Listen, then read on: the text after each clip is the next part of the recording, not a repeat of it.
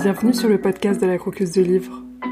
Je suis Éléonore et chaque semaine, je partage mes lectures dans ces mini-chroniques littéraires. Vous avez 5 minutes? C'est parti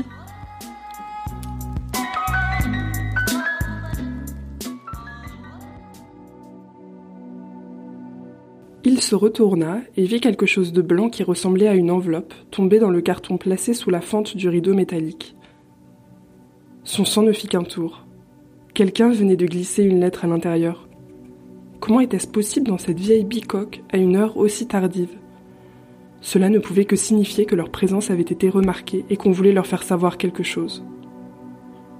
Il inspira profondément, poussa le couvercle de la fente et inspecta les alentours du regard. Au lieu des voitures de police qu'il redoutait, il ne vit que l'obscurité, sans aucun signe de présence humaine. Un peu rassuré, il ramassa l'enveloppe. Le nom du destinataire n'était pas écrit sur l'endroit, mais il lut sur le revers Le lapin de la lune. Il revint dans la pièce à tatami avec la lettre et la montra à ses deux amis qui firent la grimace. Comment c'est possible? Tu es sûr qu'elle n'était pas là avant? Non, elle vient d'arriver, je le sais parce que je l'ai vue tomber dans le carton. D'ailleurs, l'enveloppe est toute neuve. Si elle était déjà là avant, elle serait couverte de poussière. Le grand Koei se recroquevilla sur lui-même. C'est la police. J'y ai pensé aussi, mais je ne crois pas. Elle prendrait pas des voies aussi détournées. T'as raison, murmura Shota. Et puis elle signerait pas le lapin de la lune. Mais c'est qui alors? lâcha Koei, l'air inquiet. Atsuya étudia l'enveloppe des yeux. Elle lui avait paru lourde. Si c'était une lettre, elle devait être longue. Que pouvait avoir à dire son auteur? Je pense que cette lettre ne nous est pas destinée. Ses deux amis lui jetèrent un regard interrogatif. Réfléchissez un peu. Combien de temps s'est écoulé depuis qu'on est arrivé ici? Pour écrire autant de pages, il faut au moins une demi-heure. C'est vrai, tu dois avoir raison, approuva Shota. Mais c'est peut-être pas une lettre. Peut-être pas, fit Atsuya en la regardant. Il saisit l'enveloppe soigneusement fermée avec une expression déterminée. Qu'est-ce que tu vas faire? demanda Shota. L'ouvrir, comme ça on sera fixé. Mais elle nous est pas destinée, le contrat Koé. Tu crois que ça pose un problème de la lire? On n'a pas le choix. De toute façon, le nom du destinataire n'est pas indiqué. Atsuya déchira l'enveloppe et en sortit la lettre de ses doigts gantés. Il la déplia et vit que le papier était couvert d'une écriture fine, à l'encre bleue. La première ligne disait C'est la première fois que je vous demande conseil. C'est quoi ce truc? murmura-t-il sans même s'en rendre compte. Ses deux amis se mirent à la lire par-dessus son épaule. Son contenu était étrange.